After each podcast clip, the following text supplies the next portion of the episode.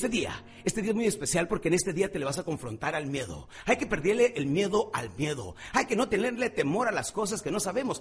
El hecho que no hayas logrado algo en la vida no quiere decir que no puedas. Quiere decir que hasta ahorita no lo has logrado. Pero no quiere decir que no puedas. Lo que pasa es que muchas veces queremos hacer algo, intentamos hacer algo, soñamos hacer algo, pero ese malvado enemigo que se llama el temor te llama y te dice, tú no puedes.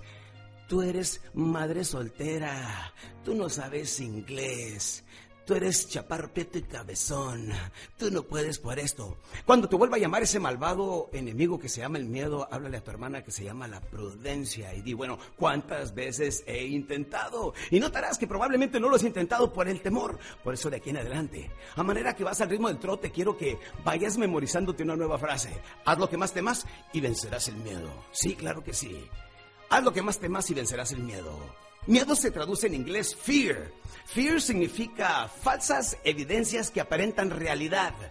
Fear, la palabra fear, F-E-A-R, significa falsas evidencias que aparentan realidad. En otras palabras, no son verdaderas. Pero si nosotros creemos que son de veras, entonces nosotros mismos los estamos haciendo verdaderas. Y no lo podemos evitar. Pero déjenme les digo que este mundo se ha dividido en dos grupos. El 5% de las personas que son los líderes, los triunfadores, son el tipo de personas que manejan los automóviles que todos quisiéramos manejar, que tienen esas casas de un millón de dólares, que tienen lo que llamamos el sueño americano, que tienen las cosas que todas las personas quisiéramos lograr para sentirnos autorrealizados. Y el 95% de las personas que solamente vienen siendo los críticos, los imitadores, Sí, ese tipo de personas que se la pasan hablando de ese tipo de personas, porque el momento que empezamos a triunfar, empezamos a ganar dinero, empezamos a sobresalir, si somos caballeros, dicen, mm, es narcotraficante. Y si es una dama que está trabajando, que está ganando dinero, que tiene mejor estilo de vida, auto nuevo, se da mejores vacaciones, dicen, mm, ya anda vendiendo, pero otra cosa, ¿sí o no? Cuando la gente hable de nosotros, es que constantemente estamos creciendo. Y no lo podemos evitar si somos dos grupos en la vida. El 5% de las personas que logran lo que se proponen y el 95% que solamente observan a los demás. Les llamamos los soñadores. Los soñadores son el tipo de persona que de vez en cuando abrazan a su esposa, le dicen, mi amor, algún día tú vas a tener un automóvil y del año. Pero por lo pronto, hazle la parada al autobús, ahí viene. ¿A poco no? Y los triunfadores son aquellas personas que se les ocurre algo y van y lo hacen. Esa es la gran diferencia entre los soñadores y los triunfadores. Y tú eres un triunfador porque eres una creación única de Dios.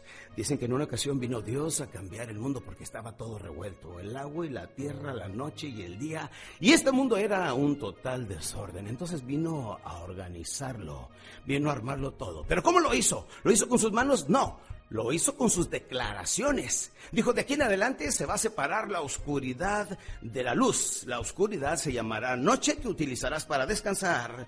La luz se llamará día para que puedas trabajar y hacer las cosas que tanto quieras hacer y lo hizo a través de declaraciones. Pero si estamos hablando que Él nos hizo en su misma imagen y semejanza, quiere decir que nosotros también tenemos la facilidad, tenemos la oportunidad, tenemos la facultad que Él nos dio de poder declarar lo que queremos en nuestras vidas. Así es que en este preciso instante tú puedes determinar, tú puedes decidir exactamente qué es lo que quieres que sea tu nuevo destino de aquí en adelante. Es ahora, aquí y ahora, en este preciso instante que tú puedes tomar nuevas decisiones que alterarán tu destino y lo único que necesitas es solamente creerlo. Y si lo crees, automáticamente sales del grupo común de los soñadores para convertirte en el fantástico grupo de los triunfadores, de los realizadores y de las personas que experimentan eso tan interno, que viene como resultado de un intenso trabajo, estudio y de cientos y miles de pequeños esfuerzos, sacrificios que se llama la autorrealización, pero te la tienes que ganar a pulso. Debes de aprender a practicar la disciplina en tu vida. Que no tienes ganas de hacer ejercicio, levántate en la mañana y de todas maneras hazlo. ¿Sabes cuál viene siendo la ley número uno de la disciplina? Se llama la ley del autosacrificio. Tendrás mejores resultados a manera que puedas autosacrificarte. Porque hay algunas personas que no se dan cuenta, pero en la vida, en la vida a veces hay personas que mueren dos veces y viven una. Y no quiero que seas una de esas personas que escoge morir dos veces y vivir una cuando tenemos la oportunidad de realmente vivir dos veces y solamente morir una. Digo que hay muchas personas que mueren dos veces porque son el tipo de hombres que llega un momento en la vida que dicen, Bueno, ya he vivido, viajado, conocido, logrado, perdido, ganado. De aquí en adelante me la voy a llevar un poquito más tranquila. No necesito tomar tantos riesgos, no necesito soñar tantas cosas, etcétera. Ese tipo de personas que dejan de soñar automáticamente se caen dentro de ellos mismos, mueren en su interior y pierden absolutamente todo lo que necesitan para salir adelante, que vienen siendo sus sueños, sus deseos. Lo único que tenemos cuando nosotros queremos salir adelante viene siendo un puño de ilusiones. Y muchas veces soñamos que tenemos las cosas que queremos, las cosas que tanto deseamos. Porque la mente subconsciente, es el yo interno, es el 95% de nuestra forma de pensar, que nos dice, tú puedes, tú puedes tener esa casa, tú puedes tener ese negocio, tú puedes tener esto, tú puedes aprender inglés, tú puedes lograr todas esas cosas que tanto deseas. Pero luego despertamos y decimos, ay, ¿para qué me desperté tan bonito que estaba soñando? Era la mente subconsciente que te estaba dando una probadita de lo que viene siendo tu nueva vida si solamente aprendes a vivir dos veces. De aquí en adelante, déjame te digo, debes de decir, de aquí en adelante voy a ser una persona disciplinada. Voy a empezar a hacer ejercicio. Voy a dejar de beber tanta cerveza. Voy a dejar de utilizar esas drogas. Voy a dejar la promiscuidad y voy a empezar a ser fiel a mi esposa. Voy a cuidar a mi familia. Me voy a enfocar toda mi energía para mi trabajo, mi negocio, para mi prosperidad, para mi futuro, para mi retiro, para las cosas que siempre he querido hacer. De aquí en adelante voy a vivir de esa manera. El momento que lo decides, automáticamente lo decretas. El momento que lo decretas, automáticamente viene siendo una, una declaración como las mismas que hacía Dios. Por eso nos dio esa facultad. Y el momento que tú decides de aquí en adelante esto es lo que voy a hacer, en ese instante empiezas tu segunda vida. Una vida que te lleva a la prosperidad, a la abundancia y, por qué no decirlo, a la felicidad y la riqueza.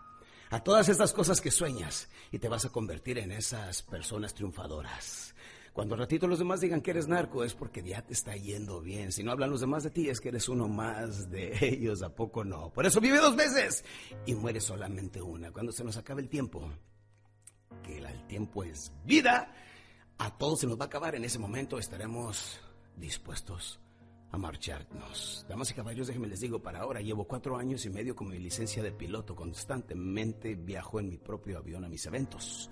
Y cuando voy volando allá en el aire, déjenme les digo que cada aterrizaje es jugarme la vida. Y en una ocasión tuve un reto muy interesante donde tuve un paro de motor. Y déjenme les digo que por unos cuantos segundos me sentí muy cerca de Dios porque pensé que era el fin de mi vida. Y les quiero explicar que en ese momento sentí mucha satisfacción y lo único que hice es voltear al cielo a manera que la nariz del avión iba bajando, aproximándose hacia el piso. Descendí más de 3 o 4 mil pies en menos de 30 segundos. En ese instante le dije, gracias Dios mío por todo lo que hasta ahorita me has permitido experimentar. Yo quiero que usted, el momento que se vaya, se vaya contento. Porque si en este momento viniera el Todopoderoso y nos pidiera cuentas, permítame decirle que muchos de ustedes saldrían cortos. Sí, ¿por qué vivir vidas toleradas cuando podemos vivir vidas totalmente felices? Les voy a contar una anécdota de procedencia francesa. Dicen que había un individuo que andaba tratando de cruzar el desierto Caminó todo el día, por la noche sentía que se moría, estaba deshidratándose, estaba muriendo de hambre, de todo. Y en su desesperación avanzando en la arena de repente encontró una bolsa, una bolsa de piel con algo en su interior. E inmediatamente pensó, puede ser algo que pudiera comer para subsistir, no me quiero morir. Metió su mano, sacó de adentro una especie de ciruela pasa. Estaban un poco flojas, pero tenían algo en su interior. Se lo llevó a los labios, mmm, sabía un poquito dulce, y se lo comió. Y luego tomó la segunda, mmm, se le hizo inclusive un tanto delicioso, dijo con esto ya no moriré, no importa que sea, pero sabe sabroso. Y se lo come la segunda. La tercera dice, bueno, ¿qué es lo que estoy comiendo? Sacó una pequeña lamparilla que traía en su cinturón y lo va iluminando a la bolsa. Está viendo esas cosas que parecían cirolas pasas. Y dice, ¿qué es lo que sabe sabroso en su interior? ¿Y sabes lo que eran? Eran unos gusanos. Entonces tuvo que decidir, dijo, ¿Sigo comiéndomelas o las dejo? Apagó su lámpara, la volvió a guardar en su cinturón y continuó comiéndose las ciruelas con gusanos.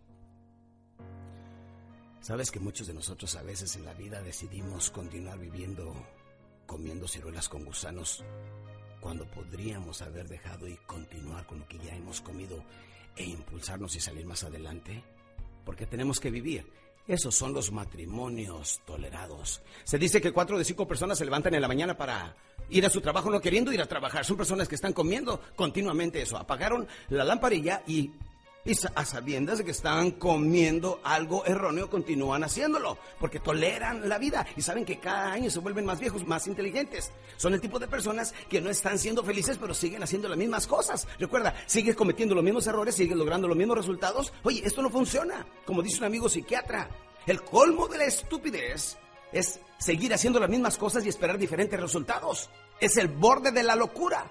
Pero muchas personas lo siguen haciendo. ¿Sabes por qué? Porque prefieren hacer eso que tener el valor de hacer algunos cambios en su vida cuando desesperadamente los necesitan.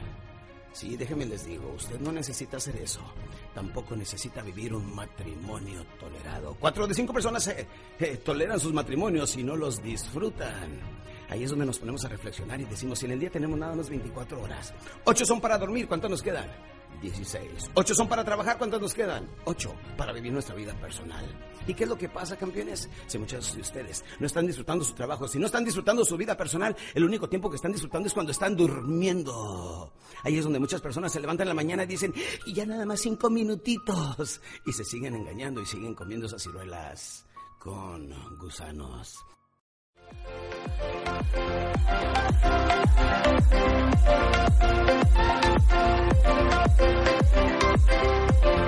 you.